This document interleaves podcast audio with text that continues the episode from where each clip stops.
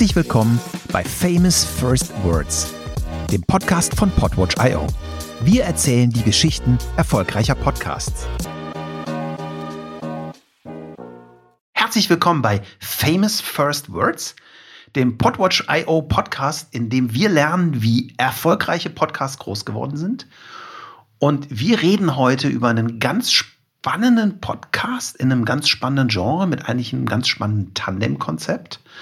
In dem Podcast, über den wir heute reden, schallt ein spitzer Schrei durch den Berliner Hinterhof und eine orientierungslos mit Schürfwunden übersäte Influencerin findet sich zwischen Mülltonnen wieder.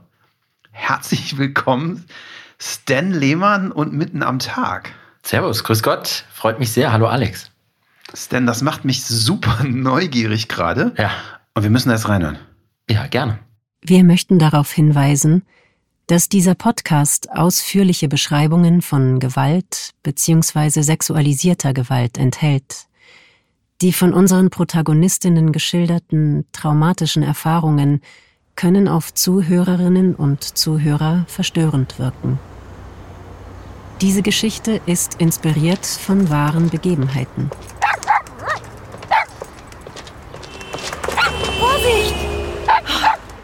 Jetzt bin ich noch neugieriger. Das sind die ersten 30 Sekunden von Mittag am Tag.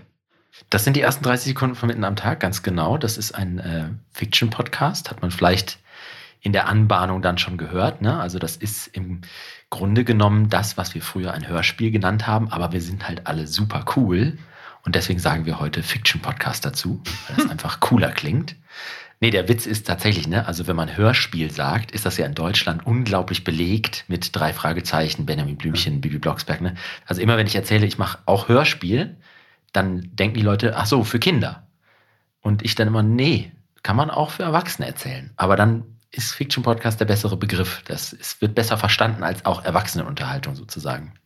Genau, und Mitten am Tag ist, genau wie wir gerade schon gehört haben, das ist auch wichtig, glaube ich, für diese Folge. Wir werden ja vielleicht äh, auch später noch in, in andere Parts reinhören, ist harter Tobak letztendlich. Also von dem, äh, was, da, was wir uns zum Inhalt genommen haben. Deswegen gibt es auch am Anfang diese Triggerwarnung.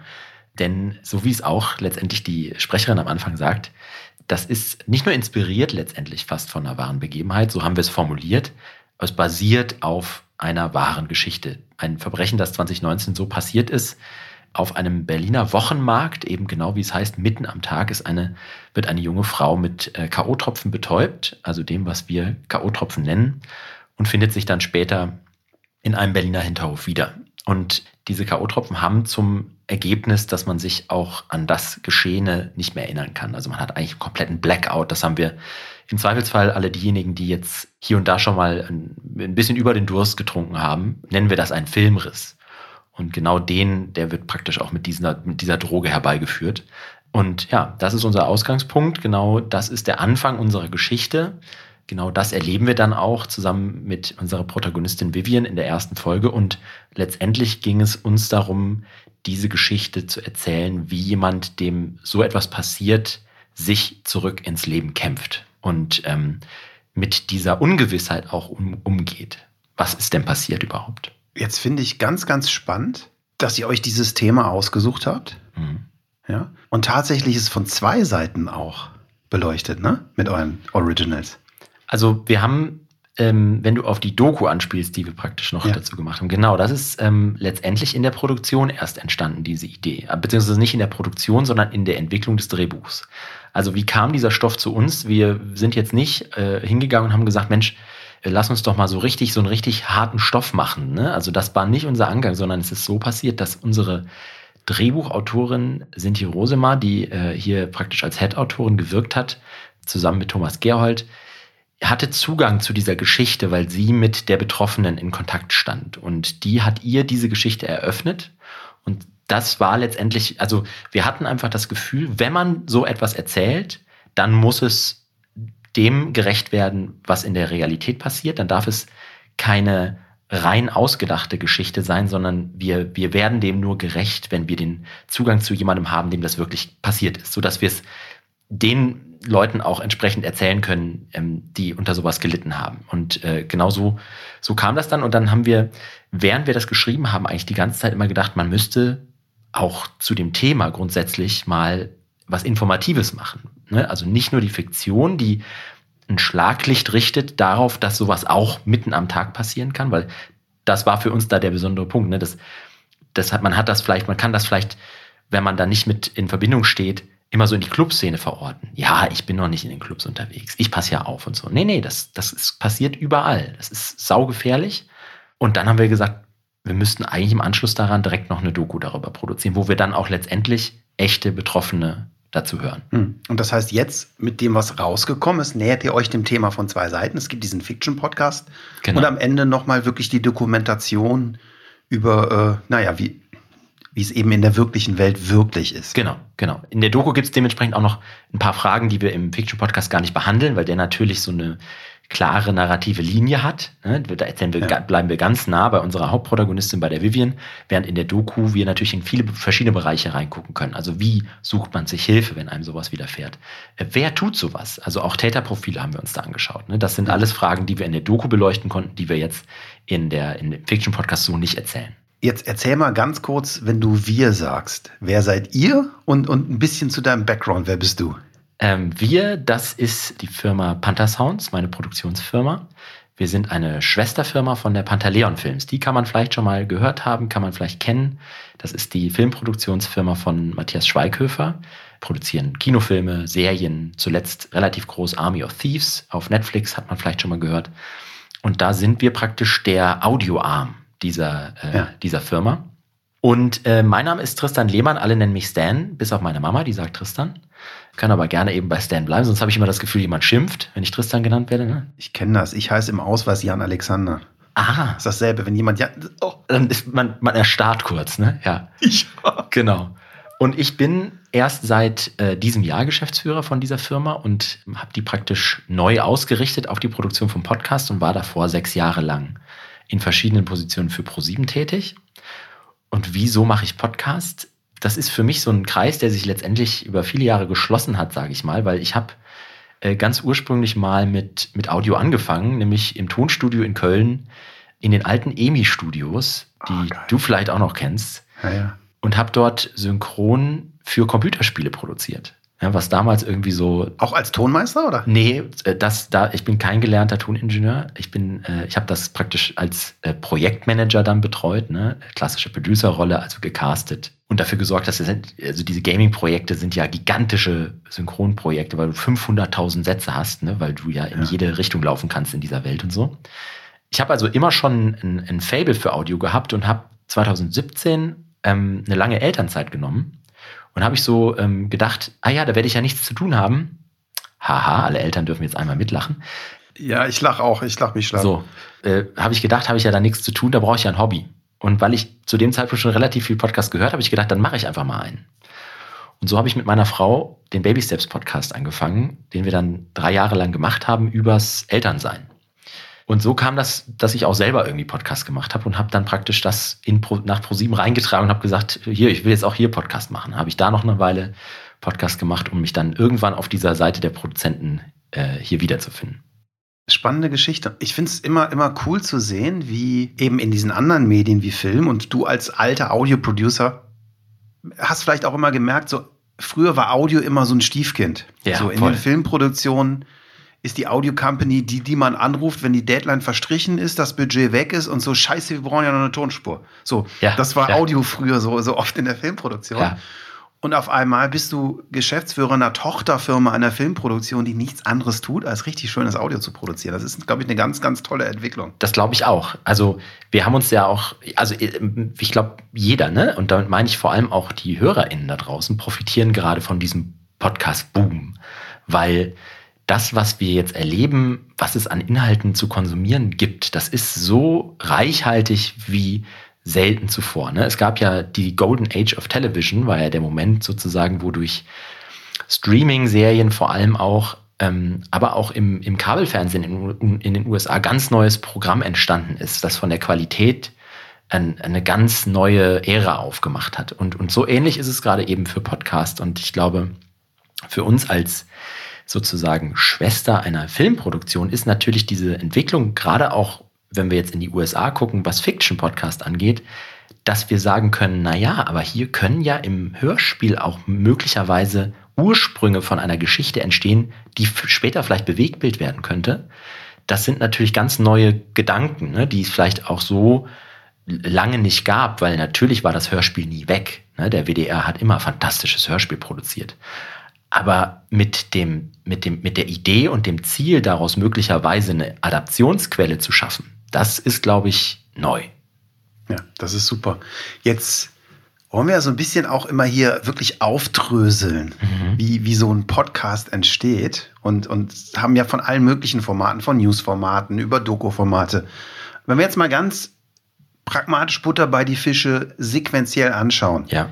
Erzähl mal, wie mitten am Tag entstanden ist, ja. wie viele Leute da beteiligt waren, wie hoch der Aufwand war, was für Projektphasen es gab. Ja. Also man kann bei Fiction Podcast schon sagen, dass das im, im Audiobereich sicherlich mit zu den aufwendigsten Produktionen gehört, weil es sehr, sehr viele Projektphasen gibt. Es gibt einen großen Stab an Beteiligten, weil alleine natürlich schon auf der Seite der SprecherInnen wahnsinnig, eine wahnsinnig lange Liste besteht. Es, es sind halt äh, mehr als zwei Hosts, die sich unterhalten. Und, und ähm, diese Bücher, die da geschrieben werden, die entstehen letztendlich genauso wie Filmdrehbücher. Also ganz am Anfang, als wir noch nie sowas gemacht hatten, haben wir auch gedacht, naja, das wird bestimmt viel einfacher sein, sowas zu schreiben. Aber das ist ja Quatsch, ne? Das ist genau der gleiche Prozess. Es ist genau die gleiche Laufzeit wie eine, wie eine Folge von einer Serie. Und es hat genau den gleichen Anspruch. Im Zweifelsfall ist es auch ein bisschen schwieriger sogar, weil wir natürlich immer das miterzählen müssen in der Geschichte, was wir nicht sehen können.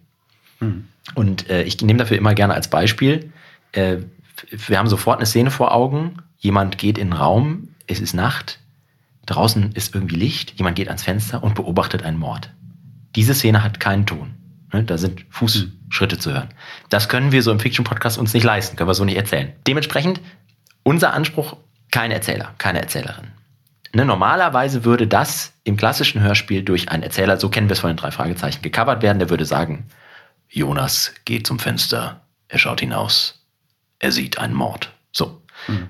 Das wollten wir aber nicht. Ne? Wir haben gesagt, mitten am Tag muss sich nach einer ganz modernen Erzählform anfühlen. Wenn wir sagen Fiction-Podcast und das klingt cool, dann wollen wir auch cool sein. Also müssen wir alles irgendwie aus der Szene sich erzählen lassen oder von den äh, handelnden Protagonistinnen.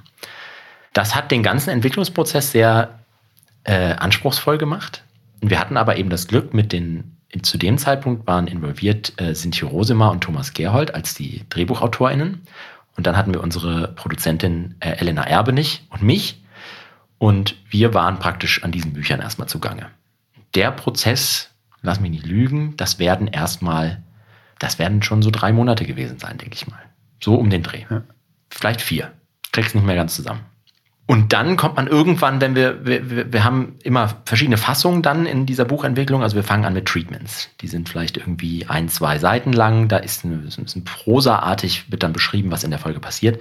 Die fettet man dann an mit Dialog. Dann werden die langsam zu Drehbüchern. Fassung 1, Fassung 2, Fassung 3, final, fertig. Dann ist Aufnahme fertig irgendwann. Irgendwo da so in der Mitte fängt man an, die Produktion zu planen. Hm. Und das ist auch ein wahnsinnig spannender, also ist fast mein Lieblingsschritt in der ganzen Kette, weil noch so viel veränderbar ist, es ist noch so viel möglich und man kann auch noch so viel träumen. Also ich finde es immer unheimlich schön, wenn, wenn man an einem Punkt steht in einem Projekt, wo man alles noch vor sich hat und noch weiß, man hat alles, alles kann noch kreativ bestellt werden sozusagen. Ja, es ist noch nichts fix. Und haben, das ist eine sehr, sehr besondere Situation gewesen, haben hier eine Hauptdarstellerin gecastet, die am Ende tatsächlich wegen Corona ausgefallen ist. Okay, krass. Genau. Das heißt, ähm, unsere Hauptdarstellerin Luise von Fink war ein Call in letzter Minute eigentlich. Und man muss sagen, das ist einer dieser Momente im Leben, wo alles genauso gekommen ist, wie es hätte kommen sollen. Also es ist zurückblickend für mich undenkbar, dass jemand anders diese Rolle spielt als Luise von Fink, die unsere Vivian, unsere Hauptprotagonistin spielt, weil sie das so fantastisch gemacht hat. Du hast, wenn du Hörspiel produzierst und du machst es mit deutschen SchauspielerInnen, die üblicherweise eher im Film unterwegs sind, dann hast du oft genau das, was du gerade beschreibst, so eine gewisse Form von, naja, ist ja nur Audio. Ne? Ja. Muss ich mir ja nicht so darauf vorbereiten wie normalerweise. so, das passiert eben schnell. Und das hatten wir bei Luise überhaupt nicht. Die ist da genauso reingegangen, wie in jede Rolle, die sie im Fernsehen spielen würde. Und ähm, das merkt man in jeder Szene. Das war ein, äh, ein Wahnsinn. Genau. Dann steht irgendwann das Casting, dann gibt's, ähm, dann gibt's, kommt der komplizierteste Teil, ne, das ist die Dispo. Also da müssen halt, äh, die ganzen Szenen müssen irgendwie durchgeplant werden. Dann sitzt man da also dann entsprechend zwei Wochen im Studio. Es kommen in Stundenslots äh, Schauspielerinnen rein, Schauspielerinnen raus. Man hat einen Regisseur, man hat den Tonmeister. Wir hatten auch äh, tatsächlich beide DrehbuchautorInnen in der Aufnahme mit dabei, weil die beiden das unbedingt wollten. Also auch um tatsächlich hier und da mal schnell umschreiben zu können. Das war ein Segen. Wie lange hat dann diese Aufnahmephase gedauert? Das waren zwei, drei Wochen. Okay, krass. Ja, hardcore durchgepowert, acht, acht Stunden am Tag oder so, ne, waren das. Also da kriegt man dann schon eine Menge Holz äh, aufgenommen. Am Ende sind die Folgen ja 30, 35 Minuten so um den Dreh. Ja, und dann ist alles im Kasten, dann geht's in den Schnitt und äh, dann entstehen letztendlich diese ganzen Welten erst. Das ist natürlich nochmal ein Unterschied zum Film. Also wir im Film, ja, vielleicht kann man es ein bisschen vergleichen mit einer Aufnahme in einem Greenscreen-Studio, weil so ähnlich funktioniert ja Hörspiel. Wir müssen uns alles vorstellen. Alles ist unserer Fantasie mhm. überlassen. Da ist nichts. Wir müssen das machen. Und später erst, after the fact, kommt praktisch diese Welt, wird dann drumherum gebaut und dann hört man den Hund bellen und dann hört man die Autos vorbeifahren. Das haben dann äh, die ganz, ganz tollen KollegInnen von Hammer und Amboss hier aus München gemacht, also ein äh, Tonstudio, die äh, das Sounddesign gebaut haben. Und ich finde, von allem, was ich bisher produzieren durfte, ich habe schon ein paar Hörspiele gemacht, dass das mit das beste Sounddesign ist, was ich je gehört habe. Ich finde das wirklich ganz erstaunlich, wie gut es ist. Fantastisch. Und ein wirklich wie du, glaube ich, schon gerade auch gesagt hast, an, an der äußersten Grenze des Aufwands, den man im Podcast macht. Und glaube ich, einer, was wir vielleicht schon aus Amerika kennen. Ich kann mich vor Jahren erinnern, so als Making Obama rauskam. Mhm. Und hier das höchste der Gefühle war irgendwie, keine Ahnung, fest und flauschig. Ja. Und dann hast du diese, diese krassen Erzählebenen über drei Ebenen gehört, die, die originalen und die fiktionalen Sachen. Und das dass das so langsam auf, auf so ein Level geht, das ist ganz spannend. Da stellt sich aber natürlich total sofort die Frage, wer bezahlt das denn alles? Das ist genau die richtige Frage. Genau die richtige Frage an der richtigen Stelle. Weil die Antwort darauf ist traurigerweise so noch niemand. Ne? Man muss ganz klar sagen, diese Art von Projekt ist 2022 ein Prestigeprojekt. Das ist etwas, wo wir als junge Podcast-Produktionsfirma gesagt haben, wir wollen dem Markt beweisen, was wir können und wir sind bereit, dementsprechend hier ein Invest zu leisten in ein tolles Format. Mhm. Ähm, und mit sehendem Auge in dem Risiko zu sein, dass wir unser Geld, das wir investieren, hier nicht zurückverdienen. Denn was wir gemacht haben, ist, wir sind hier in einer Partnerschaft, Vermarktungspartnerschaft mit ProSieben, die also Third-Party-Werbung in diesem Format schalten da muss man aber ganz klar dazu sagen, Vermarktung im Podcast-Business funktioniert halt da gut, wo du 40 Folgen im Jahr hast von einem Format. Mhm. Ne? Weil dann hast du zwei Werbeslots pro Folge. Äh, mal 40 Folgen sind 80 Werbung, die du im Jahr verkaufen kannst. Das kann sich rechnen. Bei einer abgeschlossenen, in sich abgeschlossenen Serie, die jetzt 16 Folgen hat, ist das fast unmöglich, Werbung in einer Höhe zu verkaufen, die das wieder verdient, was wir hier ausgegeben haben. Dazu kommt noch, dass natürlich Marken bestimmte Inhalte gerne bespielen und bei bestimmten Inhalten zögerlich sind. Und diese Inhalte sind natürlich vor allem Sachen, die eher schwierig sind. Ja, also ich stellte mir gerade vor, dass du mit dem Thema K.O.-Tropfen bei Coca-Cola vorstellig Zum Beispiel. Für Sponsoring, ja, ja. Genau, ist eher schwierig. Woran ich gerade sofort denken musste, war, was glaube ich ein Game Changer auf dem Markt war, damals The Message mit, mit GE, ne? Mhm. Ja, mega. So, es gab ja damals diesen, diesen unfassbar geilen Branded Fiction. Einer, ne? so. War in meiner ja. Wahrnehmung der erste wirklich geil produzierte Fiction-Hörspiel-Podcast, der es so in meine Welt geschafft ja, hatte. Ja. Und die haben damals wirklich einfach eine Markenpartnerschaft gemacht, die gesagt haben, so eigentlich was du, das kann man so nicht finanzieren. Und dann, glaube ich, zu GE gegangen sind und gesagt haben, ey Leute, das ist das innovativste, technologiefreundlichste Format auf der Welt. Ihr seid der Technologiekonzern, also präsentiert ihr das jetzt bitte und bezahlt das bitte. Ja. Richtig. Da gab es äh, sogar ein, ein, deutsches Beispiel, äh, fällt mir leider der Name nicht ein, aber die Lufthansa hat auch einen Fiction-Podcast gemacht. Der, äh, den haben die ähm, lieben Kollegen von 4000 Hertz produziert, als äh, praktisch diesem Beispiel folgend. Da muss man aber sagen, es ist sehr, sehr, sehr begrenzt, gibt es Marken, die sich trauen, diese, so, so eine Art Promo, so ein, Inno, so ein Innovationscase hinzustellen und, und da rein zu investieren. Das ist schwer zu pitchen und dementsprechend einfach ein Lightning in a Bottle Case sozusagen. Ne? Also damit es solche Projekte weiter geben kann und auch so geben kann, dass es mehr gibt, also dass sie finanziert werden können, muss es im Grunde genommen entweder eine Plattformproduktion sein, also dass die großen Plattformen von Amazon bis Spotify etc. sagen, hier, das ist ein tolles Exclusive, das produzieren wir als Auftragsproduktion für, für unsere Plattform. Oder, und das gibt es noch recht wenig, es muss so verankert sein im Populus, dass sowas möglich ist, dass man das vielleicht über Patreon am Ende finanzieren kann. Aber das ist noch ein sehr, sehr weiter Weg, glaube ich. Weil dafür ist das alles noch zu neu und wird, dafür wird Podcast auch noch zu stark verstanden als etwas, was umsonst ist. Was glaubst du, wo stehen wir mit dem Thema Podcast? Kinderschuhen? Schon bald vorbei? Also schon bald vorbei, auf gar keinen Fall. Ne? Also das, da, da glaube ich alle Leute, die irgendwie sagen, das wäre ein Hype oder so. Ich kann ich an keiner Statistik festmachen oder ich, kann, macht auch in meiner, in meiner Welt von in fünf Jahren überhaupt keinen Sinn, dass diese Art ähm, Entertainment zu konsumieren einfach wegfallen würde. Deswegen, ich sehe nur, dass es mehr wird, weil im Zweifelsfall reden wir in fünf Jahren über selbstfahrende Autos. Dann haben wir wieder einen Ort mehr, wo wir sozusagen auch konsumieren können, beziehungsweise ich konsumiere jetzt schon am meisten beim Autofahren, ne? aber äh, wir haben äh, im, im, Zweifelsfall ähm, in allen Wohnzimmern irgendwelche Smart-Lautsprecher stehen, mit denen wir sofort Dinge abspielen können. Also die Convenience, mit der Hören weiter in unserem Leben stattfinden wird, die wird nur mehr werden. Wie verändern sich dann aber die Inhalte, ist eine andere Frage. Das wird reichhaltiger werden, das Angebot wird breiter werden sozusagen. Ich glaube aber, dass an dem guten alten Talk, ne, wo zwei Menschen, gegebenenfalls mehr, sich unterhalten, dass daran nicht zu rütteln ist. Dass das immer das sein wird, was die Essenz dieses Mediums ist. Hm. Das ist so einfach, sich in zwei Menschen zu verlieben, wenn man ihnen zuhört ich finde, das macht Podcast für mich auch ganz, ganz viel aus. Ich, ich will auch nicht immer sowas wie mitten am Tag hören. Könnte ich gar nicht. Ich kann von mitten am Tag selber als Konsument, kann ich davon eine Folge hören. Weil das so hart ist und mich auch Kraft kostet und, und Konzentration. Das ist ein anderes Hörerlebnis, als wenn ich zum Beispiel, ich bin äh, leidenschaftlicher Stay Forever-Hörer, ein äh, kleiner Retro-Computerspiel-Podcast, den, den es seit vielen, vielen Jahren gibt. Ich höre den seit, seit die angefangen haben das ist für mich mein Wohlfühlort. Dafür, dafür benutze ich Podcast. Ich, hm. ich gehe irgendwo hin spazieren, dann höre ich den Jungs zu. Ich bin beim Trainieren, höre ich den Jungs zu. Ich bin im Auto, höre ich den Jungs zu. Ne?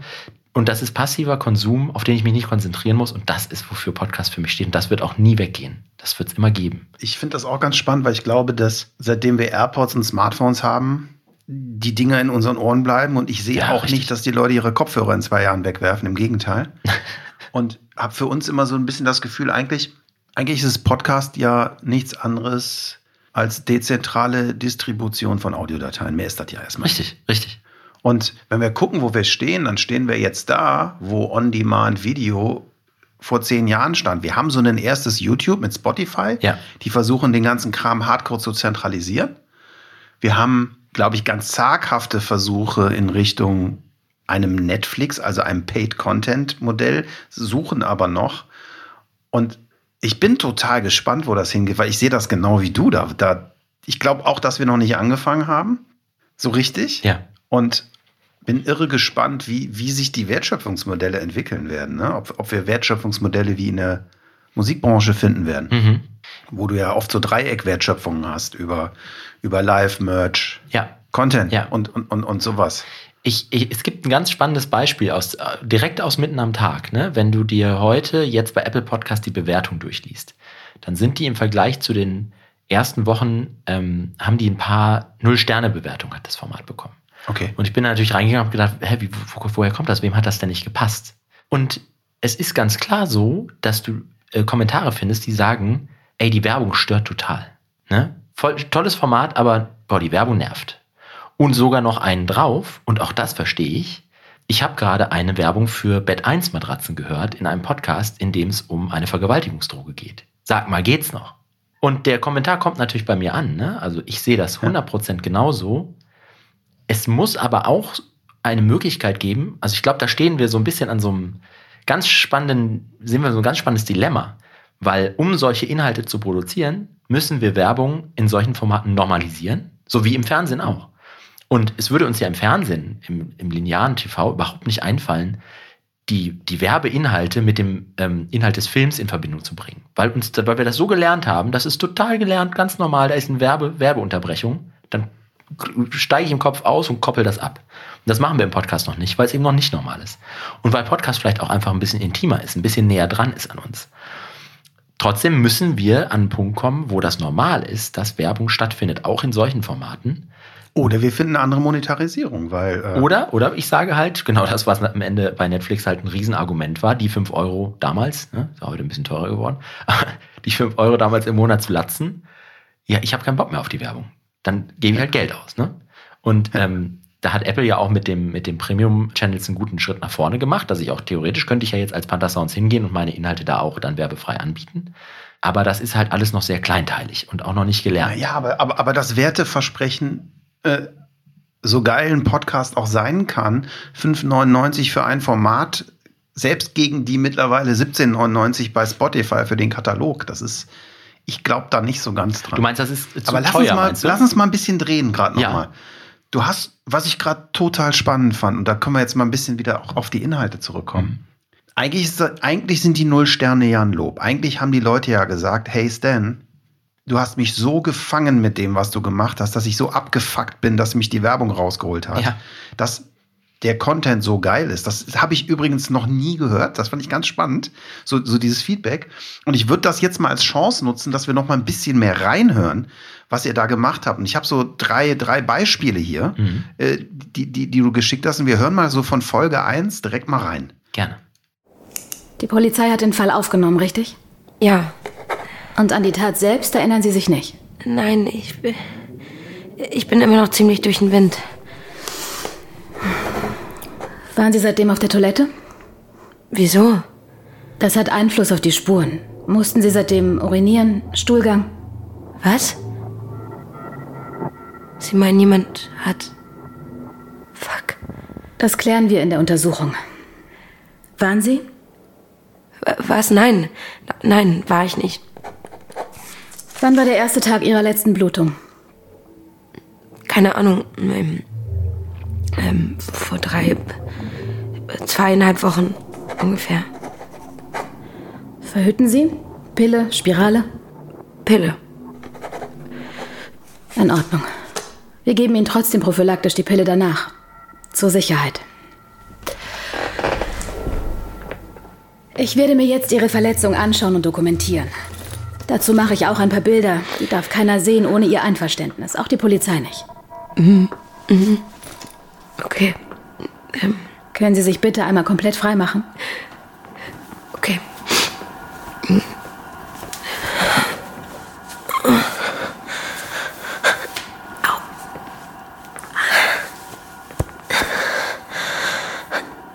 Hämatome an den Unterarmen und Oberarmen. Mhm. Vermutlich vom Festhalten. Hautabschürfungen am Gesäß und an Oberschenkeln. Außerdem Spuren von Dreck, Steinchen. Vermutlich haben sie auf dem Boden gelegen. Kratzer. Hier ist ein bisschen Blut. Das machen wir gleich sauber. Was? Alles in Ordnung? Ja. Können Sie noch? Ja, geht schon. Können Sie sich bitte auf den Stuhl setzen? Beine auf die Stütze. Okay. Genau. Au.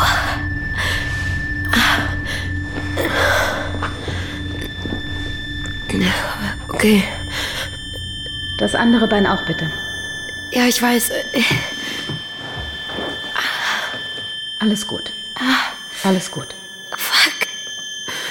Hämatome an den Innenseiten der Oberschenkel. Das wird jetzt etwas kalt. Versuchen Sie sich einfach zu entspannen.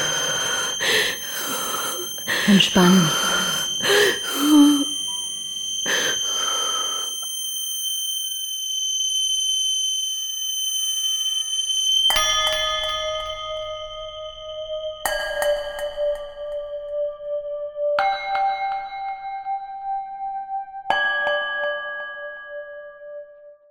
Folge 1.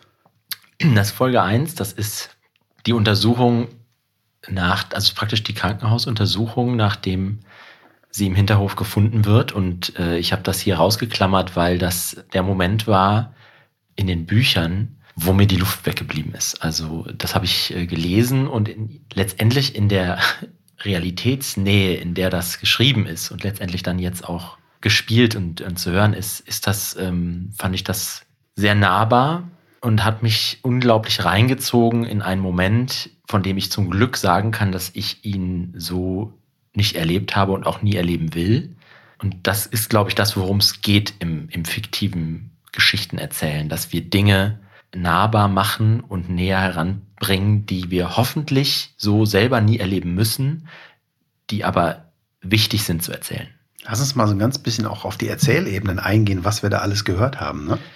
Ich glaube, es ist ein gutes Beispiel auch für diese, was ich da eben erzählt habe, dass wir versucht haben, alles zu lösen ohne Erzähler, ähm, Erzählerebene sozusagen.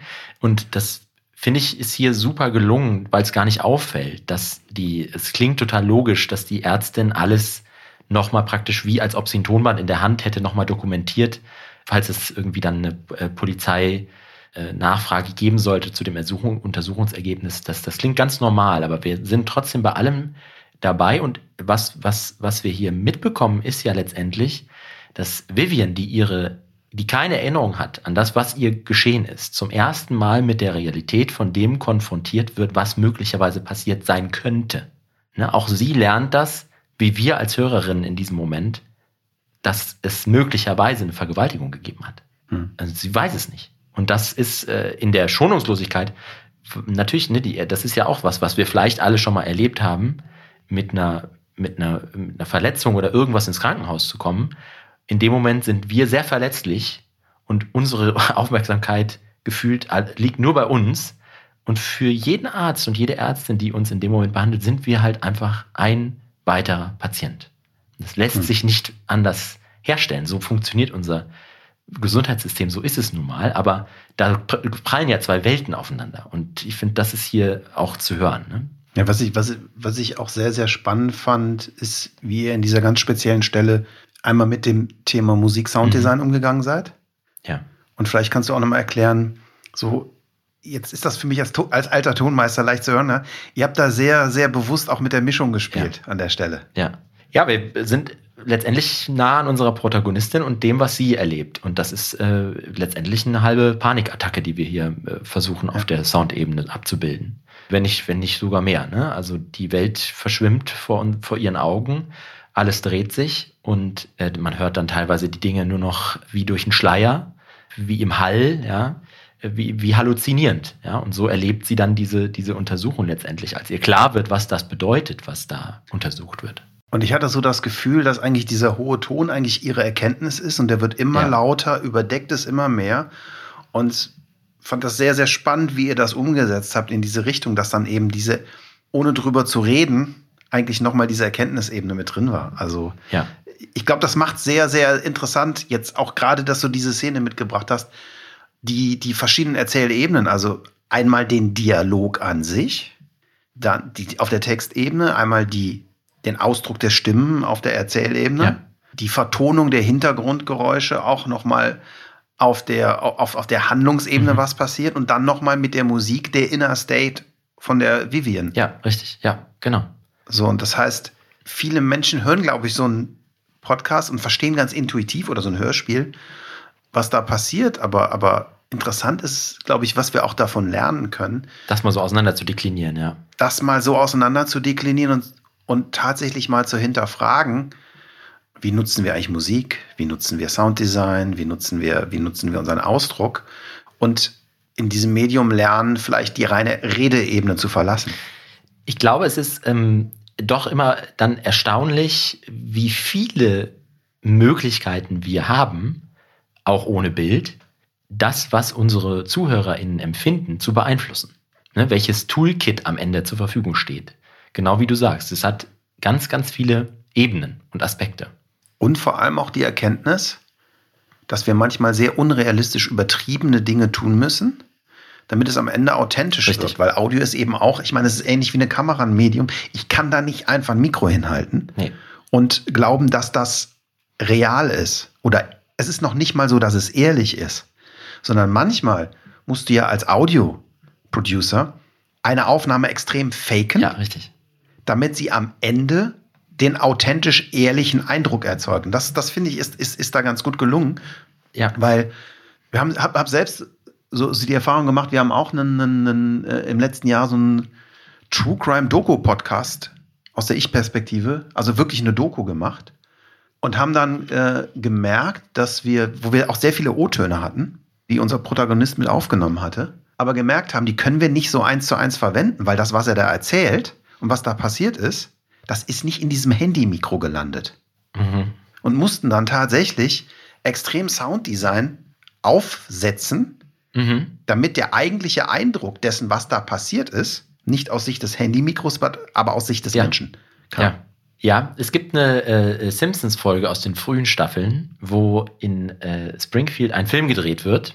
Und ähm, dann hat man äh, so die Simpsons-Perspektive darauf, äh, wie so ein Film entsteht. Und da sind sehr viele Meta-Gags drin, die man erst versteht, wenn man dann mal selber in der Industrie arbeitet. Wie unter anderem, dass sie eine Kuh anstreichen, weil dann fragen die Kinder irgendwie, warum, warum macht ihr das? Ja, weil nur Kühe, nur braun angemalte Kühe sehen am Ende im Film aus wie Pferde. Pferde kann man nicht nehmen. Ja.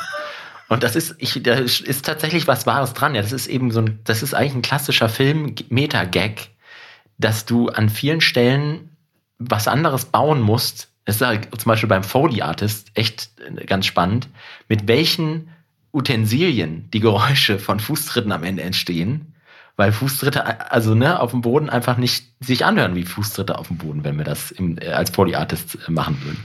Also Äh, kleine, kleine Anekdote, es gibt ein fantastisches Buch äh, über das Thema Horrorfilmvertonung mit Gemüse Ah ja. von einem amerikanischen mega. Folieartist. Ja, ganz genau. Sehr Und gut. ähm, ich habe selber auch noch eine Produktionsfirma. Und in der Firma haben wir jahrelang für Azubis und Praktikanten immer die Aufgabe gehabt, aus diesem Buch was nachzubauen. Dann gibt es diese eine Übung einer Guillotine, die einen Kopf abschlägt. Mhm. Und das macht eben immer riesigen Spaß, weil dazu gehört nämlich, ins Studio zu gehen, den Aufnahmeraum auf vier mal vier Metern mit Folie auszustatten. Mhm. Und äh, dann eine Wassermelone zu kaufen und mit der Faust volle Pulle in diese Wassermelone reinzuhauen, dass sie die fiesen Blutspritzer passieren. Das finde ich gut. Ja. Knochen brechen, ne? Das sind vielleicht Lauchstangen oder Ein wie. Mikrofon nehmen. Und wenn man so nah dran geht, wird das ja richtig dick. Ja. Und dann eine Möhre zerbrechen. Mhm. Das ist der Hammer. Genau sowas. ja. Aber äh, am Ende ist das, was, was passiert ist, unser Kopf macht das Bild. Ne? Und Ja. den müssen wir füttern. Andere spannende Geschichte ist das Thema Cliffhanger. Und da hast du uns auch ein Beispiel mitgebracht. zu. Hey, hey, schau mal. Also, ich bin ein Mensch, der gerne Komplimente macht. Und das ist auch nicht verboten, oder? Und das ist wirklich immer nett gemeint, okay? Und für die meisten Frauen oder, oder Menschen ist es auch kein Problem. Dass du aber jetzt offenbar denkst, dass ich dich irgendwie zwanghaft angraben würde die ganze Zeit. Stimmt nicht. Ich bin ein Gentleman. Und ab und zu ein Kompliment machen, das, das verstehe ich auch unter alter Schule. Ja, Und das Wichtigste ist, ich brauche wirklich Personal. Und klar ist es gut, wenn das Personal auch irgendwie hübsch aussieht, aber ja, du musst doch jetzt wirklich nicht so einen Terror machen. Das finde ich total irre. Also, verstehst du? Und ich dachte, ich erkläre dir das mal von meiner Seite aus. Also, mit uns oder irgendwas, was da sein könnte, das ist wirklich überhaupt kein Thema. okay, alles klar. Ich muss mal schnell hier in die Küche, ja? Sorry.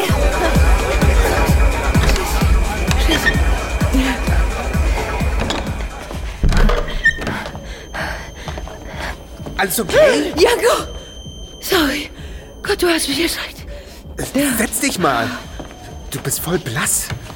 Äh, warte. Soll ich dir eine Cola holen? Nein! Bleib, bleib mit hier. Also, warte, warte. Ich, ich, ich muss nur kurz durchschnaufen. Willst du nicht drangehen? Was meinst Hast du dir was reingefahren? Äh, Nein, Quatsch.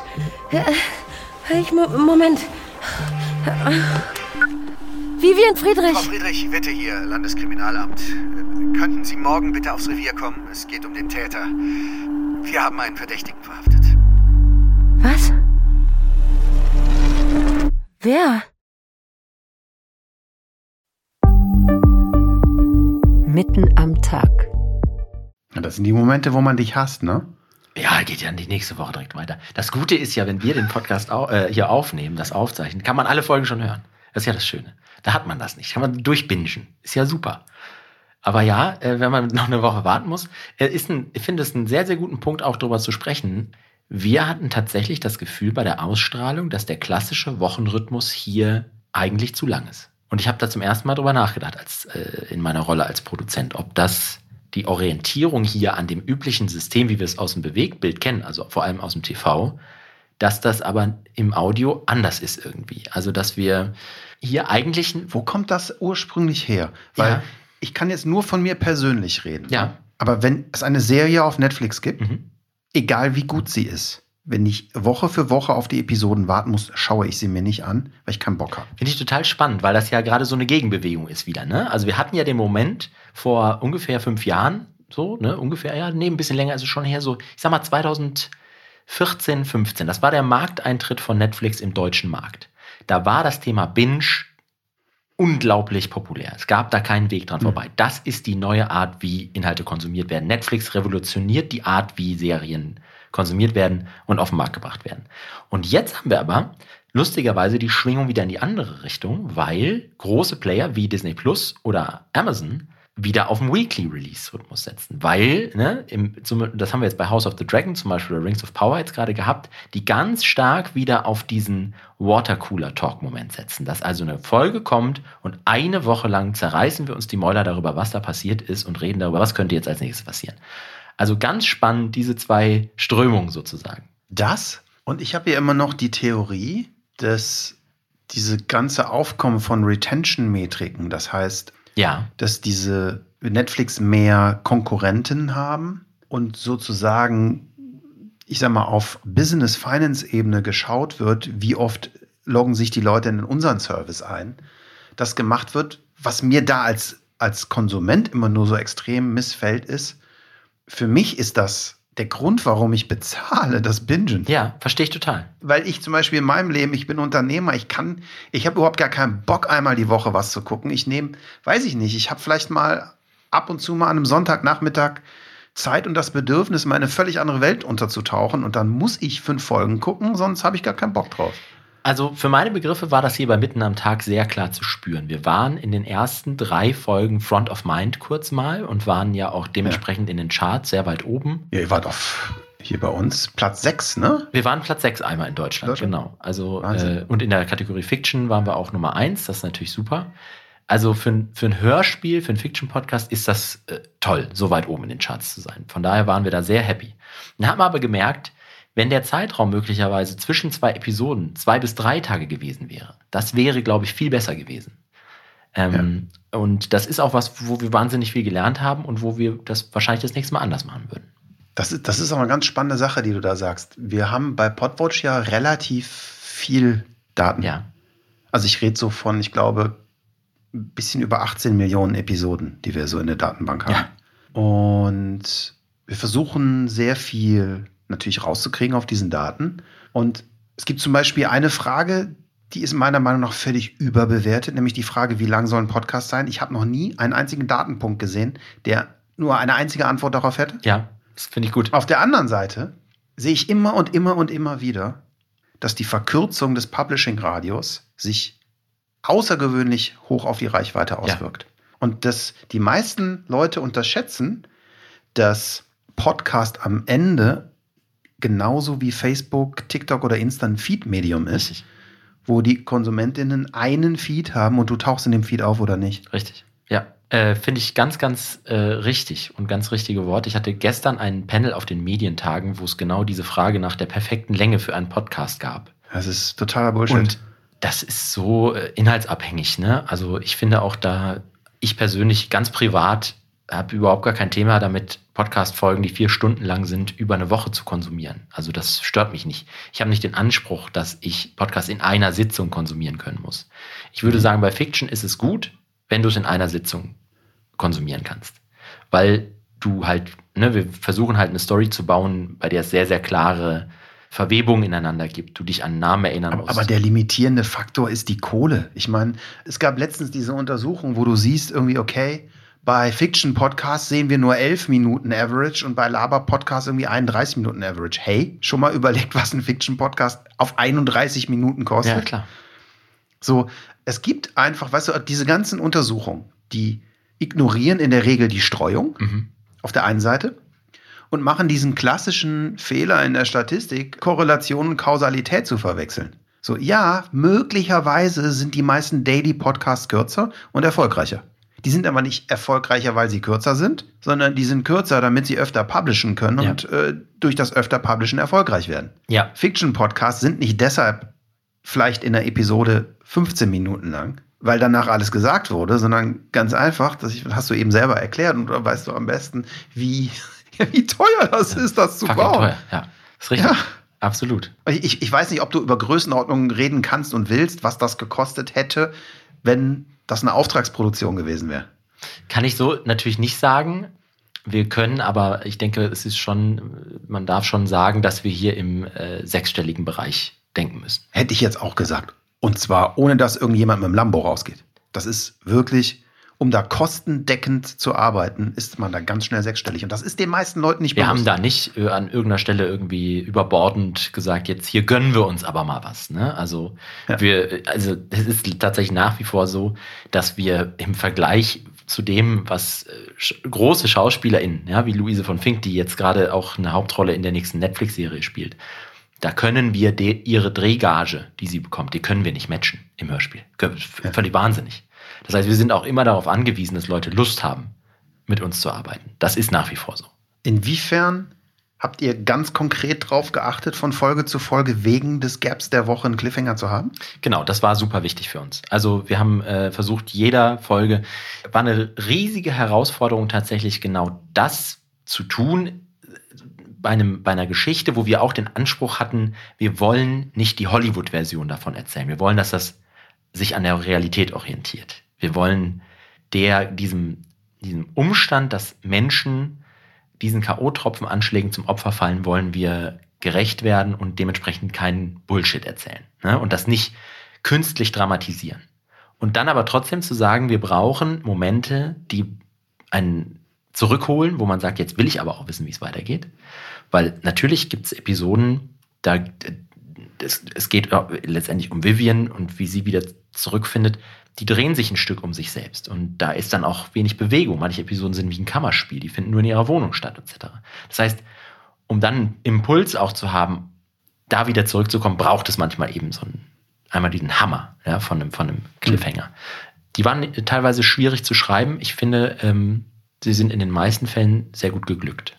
Lass uns mal in das letzte Beispiel reinhören, was du mitgebracht hast. Jetzt überleg doch mal, wann hast du was getrunken und wo? Ich weiß es nicht.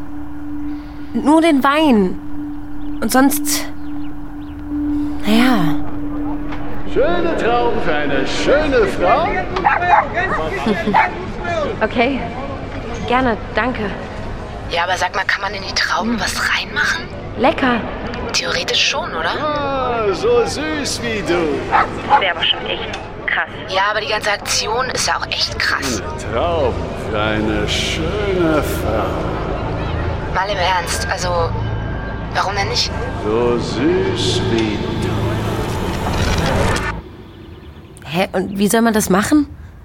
In die Trauben reinspritzen oder was? Keine Ahnung, ja? Also, soll ich das mal googeln? Warte mal.